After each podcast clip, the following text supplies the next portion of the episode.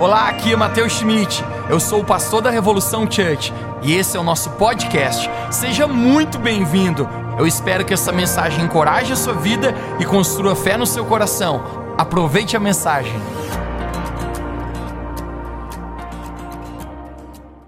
Alguém empolgado para ouvir de Jesus hoje aqui?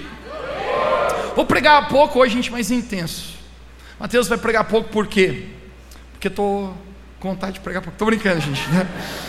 Eu estou animado com Jesus. Vamos lá, abre sua Bíblia comigo em Atos capítulo 9. Atos capítulo 9. Eu quero contar para você uma história de transformação incrível. Eu creio que Deus vai fazer isso também com cada um aqui hoje. Atos capítulo 9, no verso 1. Diz assim: E Saulo, você pode repetir bem, bem alto, senão me diga Saulo. Saulo. Respirando ainda, ameaças de morte contra os discípulos do Senhor, dirigiu-se ao sumo sacerdote e pediu cartas para ir a Damasco, para as sinagogas, a fim de que se encontrasse alguns do caminho, quer homens, quer mulheres, os conduzisse presos até Jerusalém. Verso 3, conecte-se. E indo no caminho, aconteceu que chegando perto da cidade de Damasco, subitamente, o cercou o resplendor de uma forte luz no céu, e caindo em terra, ouviu uma voz que dizia: Saulo, Saulo, por que me persegues? E ele disse: Quem és tu, Senhor? E disse a voz: Eu sou Jesus, a quem tu persegues. Saulo, duro é para ti recalcitar contra os aguilhões. E ele, tremendo e atônito, disse: Senhor, que queres que eu faça? E a voz lhe disse: Levanta-te, entra na cidade, e lá será dito o que convém tu fazer. O tema da minha mensagem nessa noite é: E tudo se fez novo. E tudo se fez novo. Quantos querem na sua vida que tudo se faça novo aqui? Amém? Feche seus olhos, querido Jesus. Te agradecemos pela tua presença. Eu oro que nessa noite o Senhor fale ao nosso coração. E muito mais que isso, possa gerar dentro de nós aquele mesmo sentimento que havia em Cristo Jesus, de se esvaziar, de caminhar naquilo que o Senhor tem. É hora que a tua palavra possa encontrar em nós um coração aberto, para que nós possamos chegar na tua presença hoje e sermos transformados. Obrigado, Espírito Santo, porque tu estás aqui. Em nome de Jesus, quem pode dizer amém? amém.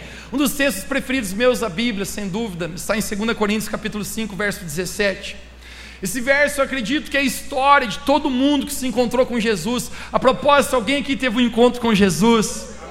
Nós tivemos um encontro com Jesus e diz assim: se alguém está em Cristo, nova criatura é. As coisas velhas já passaram e eis que tudo se fez novo. Se alguém está em Cristo, alguém está em Cristo aqui? Uma nova criatura é, novo. O velho foi embora, as coisas antigas já passaram e eis que tudo se fez novo. Este homem que nós lemos, chamado Saulo, eu quero contar um pouquinho para você a respeito dele hoje. Saulo, ele nasceu em Tarso, a capital da Cilícia. Nós entendemos que Saulo, ele era um judeu, ele tinha uma cidadania romana, mas ele vivia nessa região de Tarso, Cilícia, se fôssemos falar hoje, é a atual Turquia. Mas Saulo, gente, foi um cara diferenciado. Saulo, podemos dizer, gente, que ele teve um privilégio de crescer ouvindo sobre Deus. Ele foi instruído na lei como poucos foram. E ele mesmo fala a respeito dele como ele fosse um religioso muito zeloso. Este homem chamado Saulo, gente, ele, ele tinha tanto dentro dele, tanto ensinamento, tanto conhecimento, a ponto que refere-se que Saulo conheceu, gente, e decorou de cor, de cabeça, os cinco primeiros livros da Bíblia, que se chama o Pentateuco: Êxodo, ou melhor, Gênesis, Êxodo, Levítico, Deuteronômio e Números. Os cinco livros. Nós estamos com dificuldade de recitar os cinco nomes. Mas ele decorou os cinco livros. Esse homem foi instruído de tal forma, a propósito, dizem que ele aprendeu aos pés de um mestre, de um rabino de Jerusalém chamado Gamaliel. Gamaliel, gente, era um dos homens mais exponentes, um dos maiores ensinadores e pensadores. E Paulo, gente, teve a oportunidade de ser tutorado, mentorado por esse homem chamado Gamaliel. Mas esse Gamaliel, gente, também havia sido ensinado e tinha um histórico muito bom. Acredite-se, Gamaliel, ele era neto de um dos maiores formadores de opinião judeu que já existiu, chamado Eliel. Esse Eliel, gente, foi um educador judeu, o qual acredita que poucos em Jerusalém e Israel influenciaram tanto como esse homem. E provavelmente, esse homem chamado Eliel, ele passa esses ensinamentos para o seu filho, que passa os ensinamentos para Gamaliel, e Gamaliel passa esses ensinamentos para o apóstolo Paulo. Esse homem foi muito instruído. Quando eu fico pensando a respeito dele, eu penso, o pedigree bom é. Pensa numa geração, gente, de instrução maravilhosa. Ele mesmo refere-se em Atos capítulo 22, verso 3, quanto a mim, fui criado aos pés de Gamaliel, instruído em toda a lei e a verdade, zeloso na lei do Senhor. Esse homem, chamado Saulo, gente, sabia tudo. Ele era um dos mestres um dos principais na sinagoga. Mas esse homem, chamado Paulo, foi preso pela religião. Esse homem que sabia tanto, a Bíblia refere-se que ele era um perseguidor daqueles que eram discípulos de Jesus. Ele sabia tanto, como judeu, ele estudou tanto as palavras, e ele sabia que um dia viria o Messias, o Salvador do mundo. Mas quando Jesus vem, os próprios judeus, gente, não creem que Jesus é o Salvador. Eles olham para Jesus, eles pensam: esse Jesus, esse não parece. A propósito, o rei dos reis não vai nascer numa manjedoura. Jesus já nasceu numa manjedoura. Esse Jesus, ele come com pecadores, com publicanos, pessoas de baixa laia. Provavelmente esse Jesus não é o Messias. Eles não reconheceram. Certa vez, a palavra de Deus nos fala: Eu vim ele veio para os seus, mas os seus não reconheceram. Jesus mesmo, quando está chegando perto da sua morte, ele desabafa e ele diz: Jerusalém, Jerusalém, quantas vezes eu quis pegar vocês e trazer para perto, como uma galinha ajunta seus pintinhos debaixo das asas, mas vocês não quiseram. Vocês não quiseram. Os judeus, eles não reconhecem Jesus.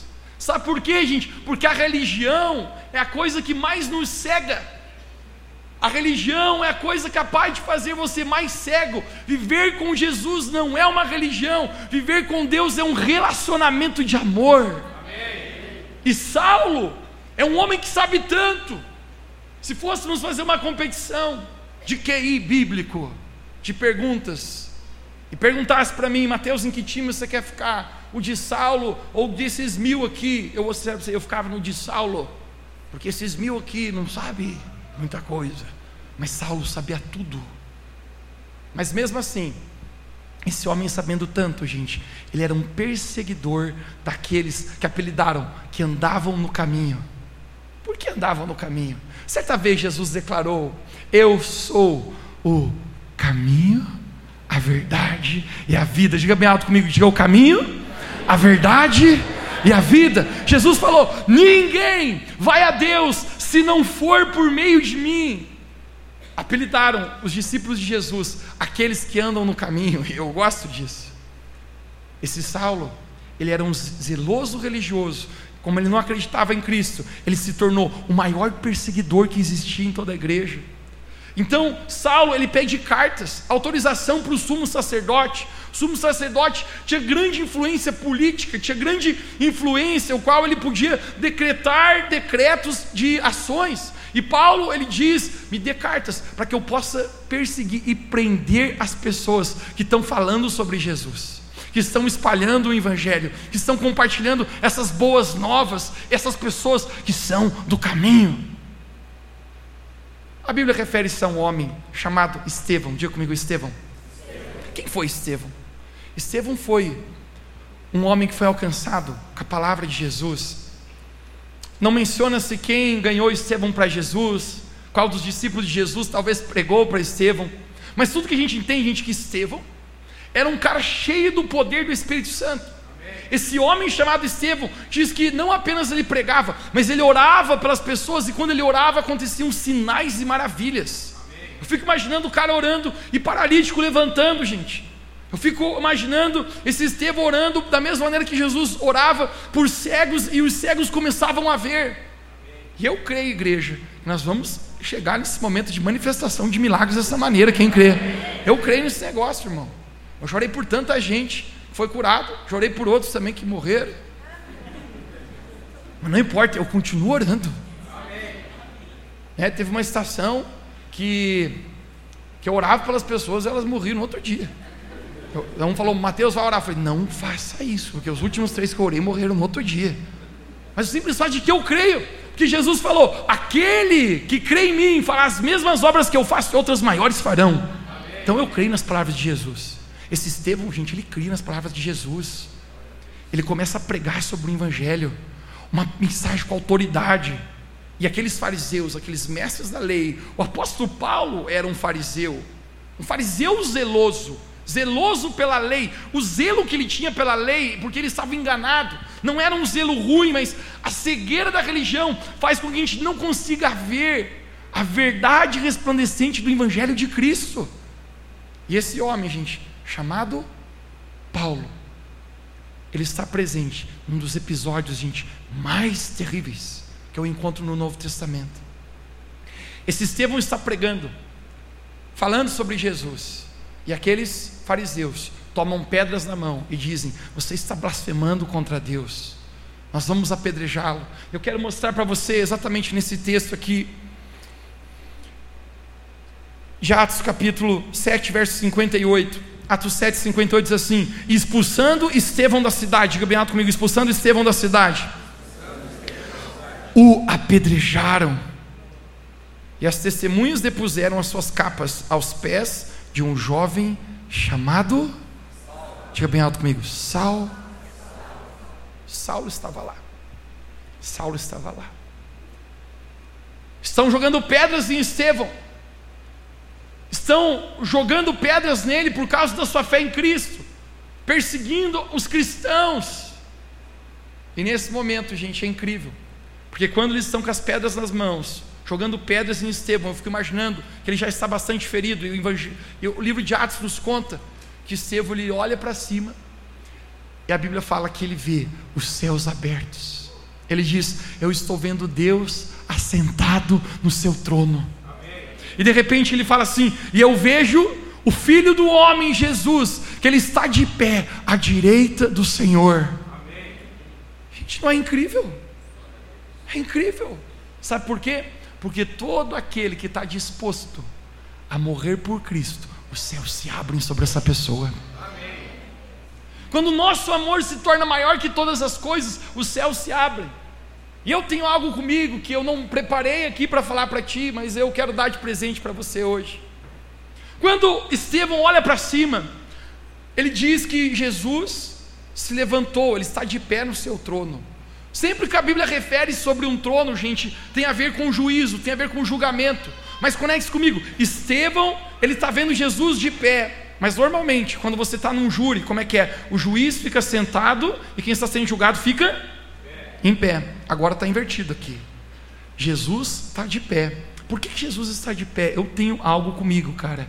Eu fico imaginando Jesus olhando Estevão, morrendo por amor a ele, e diz assim: para esse cara eu fico de pé, bro. Eu fico de pé no meu trono. Estevão, vem para a glória. Sabe o que é mais lindo? Estevão diz assim: Deus, não impute esse pecado a eles um homem que está sendo apedrejado, ainda é capaz de amar. Porque quando você tem o amor de Deus, o Espírito Santo no teu coração, nada consegue interferir você. Amém. Ele é morto por pedras, mas não é atingido o seu coração. Mas nesse episódio tão sombrio e tão macabro, aqueles que jogavam as pedras depositaram as suas capas aos pés de um homem chamado Saulo. Este homem é um perseguidor da igreja. Saulo pede cartas para o sumo sacerdote. Ele diz: Eu vou para a cidade de Damasco para ver se eu acho quer homens ou quer mulheres, prendê-los e trazerem para Jerusalém. Todos aqueles que eu verem que estão falando sobre Jesus, que estão testemunhando sobre Jesus, estes mesmos, eu vou trazer como prisioneiro. Não vai ficar assim. quando ele está no seu cavalo. Eu fico imaginando Paulo num cavalo, porque ele está em viagem, naquela época não existem carros, então provavelmente ele está num cavalo, ele tem homens, guardas junto com ele, porque provavelmente Saulo é um homem importante. E quando ele está caminhando ali, a Bíblia fala que uma luz que brilha mais que o sol brilha sobre ele. Ele cai do cavalo naquele momento e ele pergunta: Quem és tu, Senhor? Por que, que ele diz Senhor? Ele não está vendo nada, porque a propósito a luz o cega, talvez mais que essa que está me cegando agora. Mas ele diz: Quem és tu, Senhor? Ele consegue reconhecer, gente, que tem uma presença sobrenatural ali. Amém. Ele não pode ver, mas ele, ele sente. Ele, a Bíblia fala que ele fica trêmulo, ele está atônito e trêmulo, porque quando a presença de Deus a gente se manifesta num lugar, todo o joelho se dobra. Quando Deus está num lugar, bro, a atmosfera muda, fica densa. Algumas vezes na minha vida, gente, eu já experimentei, tive algumas experiências, eu chamo isso de alguns encontros, não são sempre, mas alguns encontros na tua jornada e caminhada com Jesus. Você vai ter encontros, gente, poderosos. Que a atmosfera muda, cara. Você parece que você não tem coragem de fazer nada. Você fica que nem neném cagado, não se mexe. Já viu um neném, desculpa a palavra, cagado? Ele fica te olhando com uma cara assim. Ele faz assim. E quando ele faz assim, aí ferrou. Tu não se mexe, cara. Tu fica ali. Porque a presença de Deus está manifestada. Saulo ele está caído. Ele diz: Quem és tu, Senhor? E a voz que vem do céu diz: Eu sou Jesus, a quem tu persegues. Você acha que você está perseguindo Estevão? Você acha que você está perseguindo os do caminho? Você está perseguindo a mim. E nesse momento, gente, eu quero chamar a atenção para o que Jesus fala para Saulo. Exatamente, acredito seja no verso 5. Ele diz: Duro é para ti recalcitar contra os aguilhões. Tu pode dizer comigo, diga duro é recalcitar contra os aguilhões. Mateus, o que significa isso? Obviamente, isso que não é usual no nosso tempo hoje. Mas aguilhão, gente, era uma lança que tinha uma ponta muito afiada. E essa, essa lança era usada, gente, para quando um boi empacava. O boi estava ali trabalhando, arando a terra, e de vez em quando o boi era meio teimoso. Mateus é o meu marido. É. O boi empacava, gente. Ai, o meu marido de certeza. Né? E ele não andava. E aquele homem que estava lavrando a terra, ele pegava esse aguilhão, essa lança, com essa ponta, gente, que machucava. Ele dava bem na bundinha do boi. E o boi dava uma puladinha e andava. De vez em quando, gente, um boi queria relutar. Mas o boi não tinha poder de relutar contra Aguilhão, cara, porque senão ele ia se ferir demais.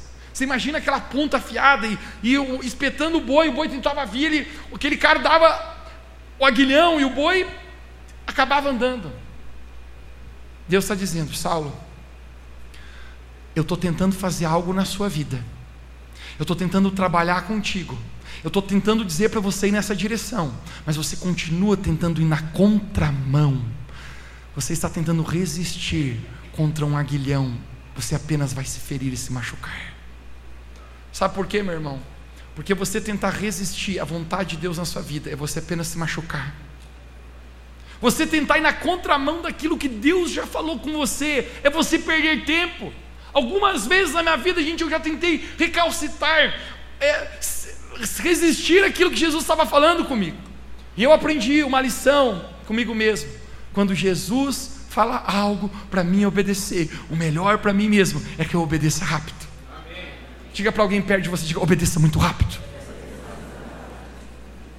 Minha mãe costumava dizer para a gente: se não vai pelo amor, vai pela. E é isso mais ou menos que Deus, Jesus está falando para Saulo. Se você não quiser, Saulo, que vá por amor. Eu estou precisando mexer do jeito difícil com você pela dor. Deixa eu me perguntar para você hoje: alguma área que Jesus já falou algo com você, ou a respeito da direção da sua própria vida, você está tentando recalcitar, resistir a obedecer e se entregar a Jesus? Descobri que muitas vezes na nossa vida é tão fácil a palavra de Deus vir e dizer: não, eu não, eu não quero bem assim. A gente fica relutando contra aquilo que Deus está tentando fazer na nossa vida. Sabe o que eu quero supor para você hoje aqui? Que Jesus já estava tentando falar com Saulo fazia vários momentos, vários tempos, e Saulo estava tentando resistir de ver a verdade. Eu fico imaginando, cara, quando ele está na morte de Estevão, ele está ali olhando Estevão morrer, e quando Estevão fala, Pai, não impute pecado a eles. Cara, eu não sei quanto a você, mas eu fico imaginando. Se eu acabei de dar uma pedrada num cara, e o cara ainda tem a capacidade de devolver, não uma pedra, mas devolver amor, cara, meu coração se abre, mano. Algumas vezes na minha vida, gente, eu já tive a oportunidade de fazer mais ou menos alguma coisa assim. Que a pessoa me jogou uma pedra e eu devolvi uma atitude de amor. Isso desconcerta qualquer um, cara. Estevão, ele consegue dizer: perdoe eles. Eu acho que o Espírito Santo, Jesus estava tentando dizer: Saulo, veja, abra os olhos, não fique preso a essa religião. Mas Saulo, ele está tentando dar resistir. O fato, gente, que às vezes a gente resiste àquilo que Jesus está tentando fazer na nossa vida. Jesus fala com a gente, Jesus fala: entregue a tua vida para mim, confie em mim, não faça mais do seu jeito, deixa a velha vida, eu tenho uma nova vida para você. E às vezes a gente fica: não, não, não, ainda não. Eu lembro quando jovem, eu tinha alguns amigos dentro da igreja também, e uma vez um chegou com uma ideia e falou assim: rapaziada, o nosso líder de adolescentes tinha pregado uma mensagem para a gente sobre uma vida, nunca mais esqueci, o título da mensagem era Uma Vida Radical com Jesus. E ele falava a respeito de ser radical para o Senhor, de tomar uma decisão e viver intenso ao Senhor. Porque a propósito de viver com o Senhor não serve morno, ou tu é frio, ou tu é quente, mas tu tem que ser intenso entregar a tua vida e seguir com todo o teu coração. Quem pode dizer amém? O título daquela mensagem era Uma Vida Radical com Jesus. E aquilo mexeu com a gente, cara, com o nosso grupo de adolescentes. Aquele grupo enorme de 12 adolescentes. Tinha um mais doidão na turma. Porque sempre tem um mais doidão, é ou não é? Olhe para a pessoa que está na sua dica, espera que não seja você. Aquele mais doidão era um mente ruim da nossa turma. E ele falou assim: aí rapaziada, você viu a mensagem do líder hoje, né? Todo mundo, pois é, mexeu com a gente. Ele falou assim: eu vou falar uma coisa para todo mundo aqui. A gente é muito jovem. Eu acho que o que ele falou tem fundamento. Quando começa com essa que tem fundamento, tem fundamento, tem, tem. Mas a gente é muito jovem. Vamos aproveitar um pouquinho mais a nossa vida, depois a gente vira radical com Jesus. Um se olhava, um será, outro será.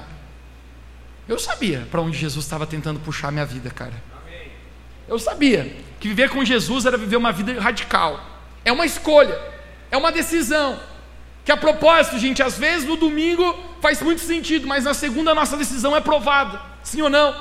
Às vezes a decisão que você toma aqui diante de Deus no domingo à noite é provada na segunda. Quando você acorda e não sente mais, às vezes, aquela presença de Deus, e você sente oportunidade, o mundo tentando te puxar, o pecado tentando te puxar, a velha vida tentando te puxar. E eu falei pro cara: Ó, oh, bro, eu não sei, molecada, o que, que vocês vão fazer. Mas eu quero viver uma vida radical com Jesus. Eu não vou resistir contra o aguilhão. Eu vou deixar Jesus fazer na minha vida. O simples fato que muitos daqueles que não quiseram caminhar com Jesus apenas foram esquecidos pelo vento. Mas quem caminha com Jesus nessa vida se torna inesquecível. Quem decide caminhar com Jesus nessa vida se torna relevante para um propósito nesse mundo. Saulo está perseguindo, resistindo contra o aguilhão, mas Jesus ele fala para ele: agora você entra na cidade e fica gelo, fica frio. O que vai acontecer com você lá agora está sobre o meu governo. Saulo entra numa casa, ele fica três dias em jejum, sem comer, sem beber. Eu fico imaginando ele atônito, preocupado, ele está cego agora não consegue mais ver. Existe um homem chamado Ananias. Você pode dizer esse nome comigo, Ananias? Atos capítulo 9 nos fala a respeito desse homem. Quando eu leio esse nome Ananias, a minha mente é fértil de querer imaginar coisas. Eu fico imaginando que Ananias é um cara baixinho, camiseta polo, sapatênis, aquele cara assim, bem comportadinho. Sabe aquele perfil perigoso? Estou brincando, gente. Né? Ananias está lá, sapatênis. Foi fazer o devocional, tocou o despertador para o devocional, aquele cara bem organizadinho. Fazer o devocional da Revo aqui no aplicativo, deixa eu abrir, marcar o vizinho que eu fiz hoje. Esse é Ananias. E quando ele está no meio do devocional dele, Jesus fala com Ananias e diz: Ananias, eu tenho uma tarefa para você. Esse homem chamado Ananias, eu fico imaginando, ele fica feliz, ele pensando: o que, que é? E Deus dá uma visão para Ananias. Ele mostra Saulo e diz: Eu quero que você vá até uma rua da cidade de Damasco, a rua chamada direita, e na casa da esquina tem um homem chamado Saulo, ele está cego. Você chega ali, impõe as mãos sobre ele, declara o Espírito Santo sobre ele e cura a cegueira que está sobre a vida dele. Quando ele fala isso para Ananias, gente, a fama de Saulo era muito grande. Tinha rolado um reelzinho de Saulo apedrejando Estevão. Todo mundo, gente, sabia que Saulo era um matador de cristãos. E sabe o que Cananês eu fico imaginando, fica pensando? Ele com aquela camisa polo, com aqueles sapatênis. Ele fica pensando assim: "É louco! Essa não é a voz de Jesus, é a voz do inimigo, é a pegadinha do malandro. Eu vou lá, o cara já matou centenas. Ele trouxe cartas aqui para nossa cidade que eu vi falar na Rádio Clube. Que todo mundo que fosse do caminho, que fosse seguidor de Jesus, ele aprender e levar para Jerusalém. Eu não vou é não. Mas sabe o que é o mais lindo, gente? Quando você ama Jesus, você está disposto a correr o risco da obediência. Correr o risco da obediência, porque às vezes aquilo que Jesus pede para você não faz sentido e às vezes é até arriscado. Eu lembro na faculdade, uma vez que Jesus pediu uma coisa doidona para mim. Nós fazíamos grupo de GPS na faculdade, a sala se chamava número 201, era a maior que tinha. Eu convidava os meus colegas, convidava os meus amigos. Muitos iam, outros não iam, não importa. O evangelho precisa ser pregado, o meu papel é pregar, o papel do Espírito Santo é convencer, e o papel das pessoas é decidir sim ou não. Jesus falou para mim, mim, por que você não vai no centro de convivência, sobe em cima da mesa de sinuca e convida a galera lá de cima? Eu falei, isso é bastante constrangedor, Jesus. Se fosse para anunciar uma festa doidona da popozuda, talvez seria mais fácil. Mas para falar de Jesus, eles acham careta. Mas eu não estou com medo do que pensam de mim, eu estou disposto a correr o risco de obedecer a Jesus. Aquele dia eu cheguei, moçada estava jogando sinuca, eu falei, pesado, um minuto sem jogar uma sinuquinha, o que você vai fazer? Eu falei, um minuto. Beleza. Subi na mesa de sinuca, gritei, au! Todo mundo deu uma olhada assim, eu falei, sala 201, nós vamos compartilhar sobre Jesus, sobre o amor de Deus. Quem quiser colar lá com a gente, porque tem que falar com a gíria, mano. Quem quiser colar com a gente, vai rolar um bagulho madeiro lá, chega lá. Desci e saí embora, me mandei Falei, ai Jesus, que vergonha, por que, que o Senhor pediu isso para mim fazer? De apertar o passo rápido para sair desse lugar aqui. Mas fiz o que eu tinha que fazer. Aquele dia, apareceu uma garota no GPS que eu nunca tinha visto na minha vida. Ela era magrinha, tinha tanta vergonha, não olhava para cima. Eu me lembro até hoje aquele dia preguei uma mensagem aquela, aquela, aquele dia sobre Moisés. Sobre Moisés vencendo os próprios conflitos da sua própria alma de não se sentir capaz. E aquela menina entregou a vida para Jesus. Amém. Porque a atitude de correr o risco da obediência sempre vale a pena. Amém. Ananias, a rua é direita, no nome, nas casas de esquina está Saulo lá. Ananias chega naquele lugar. Ele bate na porta. E Saulo, conhecido como Saulo de Tarso, está lá, cego. Eu quero ler para você as próprias palavras de Ananias, em Atos capítulo 9, no verso 16, ou melhor, 17. E Ananias foi e entrou na casa, e impondo-lhe as mãos, você pode dizer comigo, impondo-lhe as mãos, disse Saulo, meu irmão, o Senhor Jesus que te apareceu no caminho onde vinhas, me enviou para que tornes a ver e seja cheio do Espírito Santo. Uau! Melhor verso, 18. Conecte-se agora. E logo lhe caíram como escamas dos seus olhos. Você pode dizer comigo, escamas dos olhos. Quando Ananias põe a mão sobre Saulo, caiu escamas dos olhos sobre ele, e ele foi cheio do Espírito Santo. Mateus, o que, que são essas escamas dos olhos? Aí é a questão, cara. Saulo era um cara cego pela religião. Você pode estar a sua vida inteira dentro de uma igreja, ainda viver apenas com uma religião e não conhecer Jesus na intimidade. Eu cresci, bro, a minha vida dentro da igreja, deixa eu contar para você. E eu, um momento, tive um encontro com Jesus que não tinha nada a ver com uma religião, não tinha nada a ver com a tradição, mas tinha a ver com a revelação de quem Jesus é, com a revelação como Jesus, o Filho de Deus, que morreu na cruz por mim e que Ele deseja a minha vida e que Ele me ama de tal maneira. Esse é o momento que as escamas caem dos olhos e você passa a ver Jesus de um jeito que você nunca antes tinha visto. Amém. Esse é o momento que Jesus fala para Nicodemos em João capítulo 3, que é o novo nascimento, onde faz sentido buscar a Deus. Antes ler a Bíblia era tão esquisito, não entendia nada, mas agora que eu nasci de novo, o meu espírito, que estava morto por causa do pecado, agora está vivo, e eu tenho conexão com Jesus, eu tenho conexão espiritual com o Senhor. As escamas foram tiradas dos olhos. Tem dois tipos de escamas que eu acredito que acontecem nessa vida.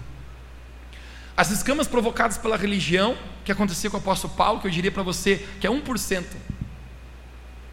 Na nossa geração é 1% de pessoas que talvez estejam dentro de uma igreja e elas estão lá presas àquilo sem saber nem o porquê estão lá dentro. No início do ano, nós estávamos fazendo o nosso propósito de 21 dias. Quem participou faz algum barulho aqui? 21 dias de jejum e oração. E teve um dia que eu saí da sala de oração, estava na sala de oração das 18h30 da tarde. Quando acabou, fui até o mercado comprar um, uma uvinha uma bananinha. Era o que dava para comer aquelas frutas ruins. Quando eu estou voltando com a minha sacolinha, estou passando lá perto de casa, na frente do, de uma igreja, do Rosário. Cresci a vida inteira lá por perto. E Jesus fala comigo bem na frente: entra aí. Eu falei: para que se eu vou comer uma banana e uma uva agora? Entra aí. Eu falei: não entro. O que eu vou fazer aí? Eu estava na sala de oração. Jesus falou: entra aí. Falei, será que é a voz de Deus? Gente, eu entrei. Entrei, sentei na missa.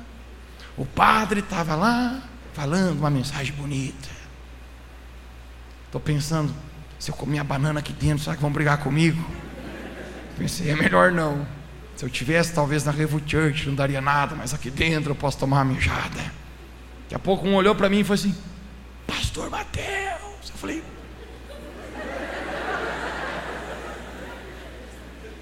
Eu falei, Deus, e aí o que faz agora?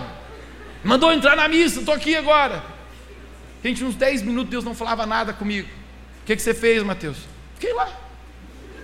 Olhava para cima, para baixo. Se ajoelharam. Falei, me ajoelho. Perante Deus, me ajoelho. Ficava de pé de novo. Não sabia as rezas, confesso. Daqui a pouco Deus fala comigo o cara que está sentado lá na primeira fila, você precisa dar uma palavra de Deus para ele hoje. Eu falei para Deus, mas o cara está na primeira fila e o padre está pegando. Não vou interromper o padre. Deus falou, então, problema é teu. Espera até a reunião acabar. Gente, que missa demorada, mano. Oi, cara, eu achei que nossa reunião às vezes demorava, mas a missa, bro. Padre rodeou tudo a galáxia foi para lá, vai para cá. Quando acabou, eu fui em direção ao cara já. Ele está saindo na porta. Eu falei, cara, não sei como você vai entender isso. Mas Deus pediu para dar uma palavra para você. Ele falou, é? Ele falou, quem que é você? Eu falei, não sei ninguém. Mas eu apenas tenho uma palavra para você, não importa quem eu sou. Eu me lembro, gente, até hoje, a palavra que Jesus tinha falado para mim falar para ele. Eu falei, você está com muitos pensamentos de morte na sua vida, mas Jesus tem vida para te dar.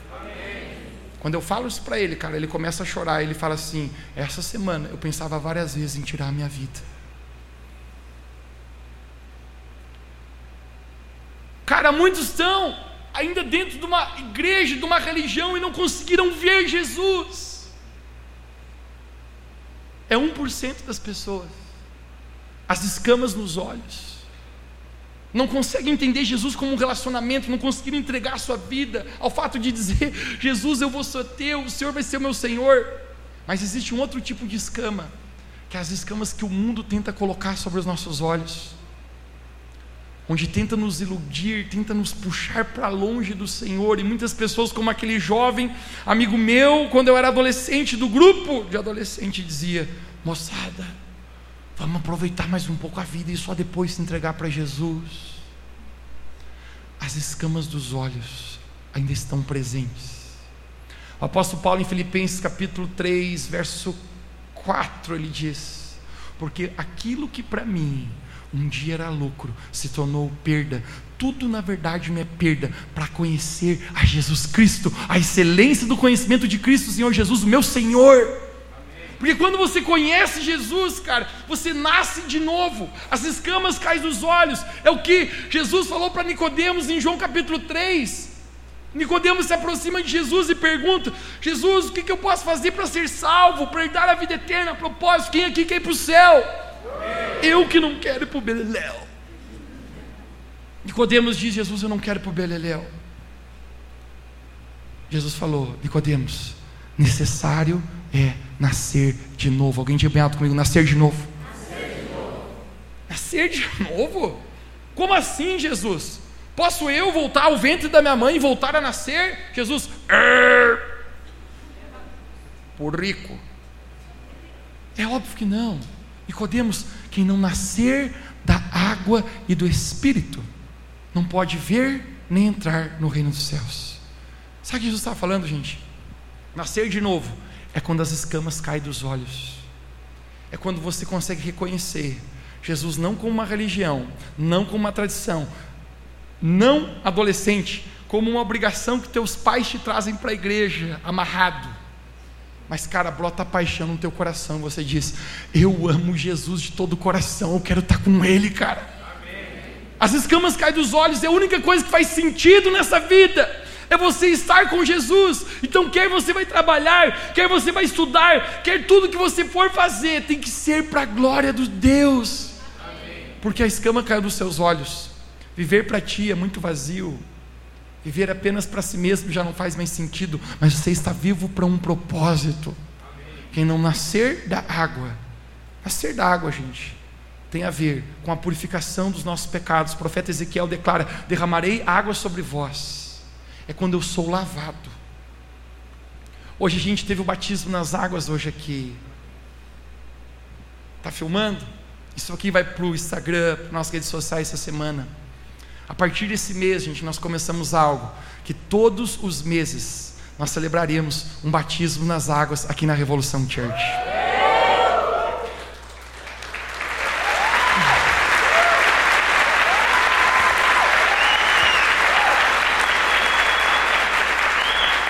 Mateus, por que, que nós não divulgamos para a igreja quem quisesse se batizar? Cara, porque eu fiz questão de hoje apenas batizar os que tinham chego apenas há um mês. Apenas nesse mês, gente, que passou de, agora de, de, de fevereiro para cá. 30 pessoas decidiram entregar a vida para Jesus, não mais recalcitar contra o aguilhão, mas dizer: Jesus, eu vou ser teu. A minha vida é para ti. As escamas caíram dos olhos. É o momento, cara, que você nasce do Espírito, porque o Espírito Santo vem sobre você, e o nascer da água tem a ver com o batismo nas águas, quando os seus pecados são perdoados. Porque, como nós falamos hoje, se alguém está em Cristo Jesus, uma nova criatura é, as coisas antigas ficam para trás, e eis que tudo se faz novo. Amém. Era a musiquinha que eu decorei no Kids, quando eu ia na igreja. A tia Kátia ensinou para gente. A musiquinha. Será que eu vou cantar? Me dá o meu violão aqui, mano. Me dá o meu violão. A musiquinha que ela ensinou era mais ou menos assim.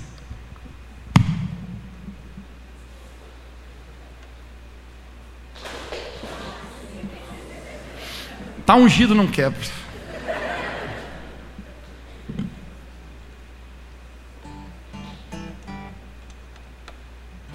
Vocês prometem que depois que eu ensinar, todo mundo canta junto?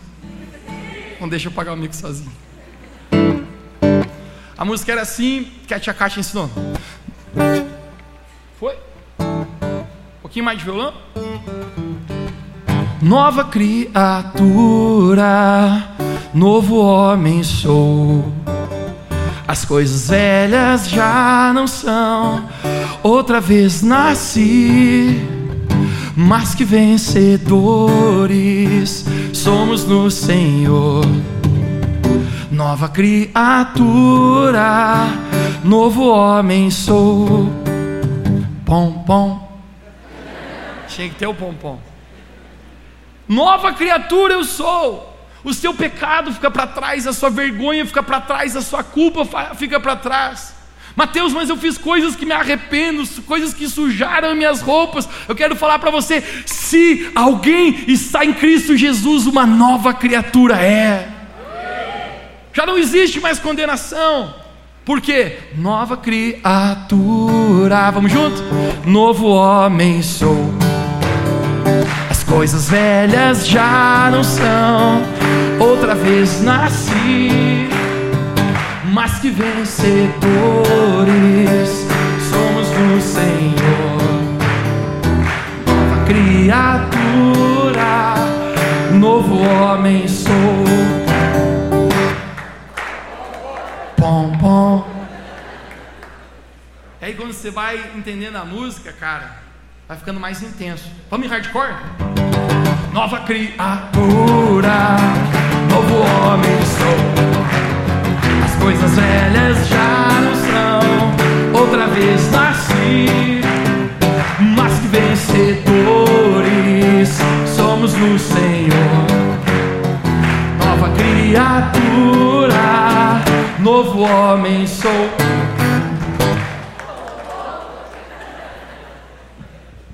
Hoje é o dia de você entregar a sua vida para Jesus. Hoje é o dia de você parar de lutar, resistir esse aguilhão, mas dizer: Jesus, eu me rendo à tua vontade, uma nova criatura eu quero ser. Porque as coisas velhas já passaram, e eis que tudo se faz novo através de Cristo Jesus. Quem recebe essa palavra, diga amém onde você está. De mansinho, fica de pé comigo, para a gente orar. Fecha seus olhos. Doce Espírito Santo, vem nesse lugar. Doce Espírito Santo, eu oro que agora mesmo o Senhor possa falar conosco.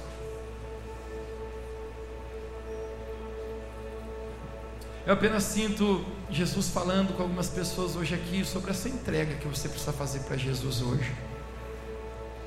É como se Jesus estivesse na mesma tentativa que tem feito estava fazendo com Saulo,